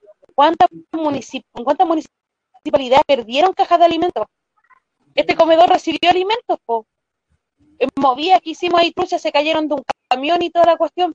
Bueno, al compa que, pasó los alimentos, que dio los datos, fue despedido, po, porque sapearon ahí. ¿cachai? Y eran alimentos que se iban a la merma, que no estaban vencidos, y se iban a la vencidos. merma, los iban a votar. No, y lo iban a votar. El comedor subsistió los últimos, los últimos días eh, del, del año pasado, fue gracias a esos alimentos. ¿Mm? Porque se cayeron de un camión, pues los fuimos a recoger, pues iban para el basural, pues. ¿cachai? ¿Y cuántos más? Y la red de apoyo de acá, de los vecinos, ha sido la que ha mantenido eh, el hambre, o ha pagado el hambre de algunos. Entonces, cuando no saca los buenos, ahora están todos esperando el tercer retiro, estos buenos se están acomodando con el tercer retiro. Y ahí, ahí va a quedar la escoba. ¿Y qué van a decir? Es que la gente va, va a quedar sin plata después para su vejez. La gente tiene hambre ahora. Más adelante vemos cómo solucionamos. Ahora la gente tiene hambre. Y la plata es de la gente. Siempre la gente está gastando todos sus recursos, todo. El seguro de sentía, su ahorro, los fondos de FP, eh, está vendiendo sus Está cosas. exacto. Está vendiendo su, su, no sé, la tele, el sillón, un lapicero, lo que sea Lo que para sea. vender, está ahí. ¿Sí? Y eso bueno se ve, es como, no, es que la gente está vendiendo las cosas porque las va a renovar. Huevón, No, porque tiene hambre. Tiene hambre, eso es todo. Ya, vamos terminando porque tengo hambre. La- hablando de hambre. Eh, sí, eh, vamos terminando. Eh, bueno, eh, darle las gracias a todos por haberse conectado hoy día, haber estado en este primer programa oficial de Levantando la Voz de Radio Villa Francia. Eh, agradecer a, a Carlos Astudillo por estar con nosotros, por habernos otorgado su, su confianza para dar el testimonio. Agradecerle a, sí, como siempre, a, a mi querida Neis por todo el, el apañe, a Samuel, a Carlos, y obviamente a todos quienes tienen la paciencia de, de escucharnos y de tolerarnos y a veces reírse con nosotros. Así que mm, muchas gracias a todos, un abrazo gigantesco. Solo luchando avanzamos, vamos. Ahora hay que pelear por lo nuestro, Aquí finaliza. Levantando la Voz de Radio Villa Francia. Gracias por acompañarnos. Ese acuerdo no es nuestro, nadie acá lo firmó. Queríamos asamblea sin ninguna limitación soberana que decidiera todo lo que quiera, sin letra chica y que la ley la reescribiera entera. De esta traición solo salimos luchando. Los políticos de siempre hay que echarlos cagando. Lo que ganamos lo hemos ganado en la calle y si nunca la soltamos no nos va a parar nadie. Saben que ya amor abrimos los ojos y nos encontramos. Saben que nunca más nos soltamos y que vamos hacia la vida digna que buscamos. Los ricos nunca nos dieron nada, ni siquiera en la pandemia nuestras vidas fueron valoradas. Pero sobrevivimos como siempre lo hicimos, con la olla común y los vecinos unidos. Y es que cuando nos juntamos no hay nada imposible, somos el manso equipo, somos indefendibles. Y es simple, si estamos hablando de democracia, la asamblea territorial es donde más se avanza y arca no se nuestras demandas originales. Solo si estamos activos vamos a ver cambios reales. Salud, pensión, educación, salario decente son los gritos que surgieron de las voces de la gente.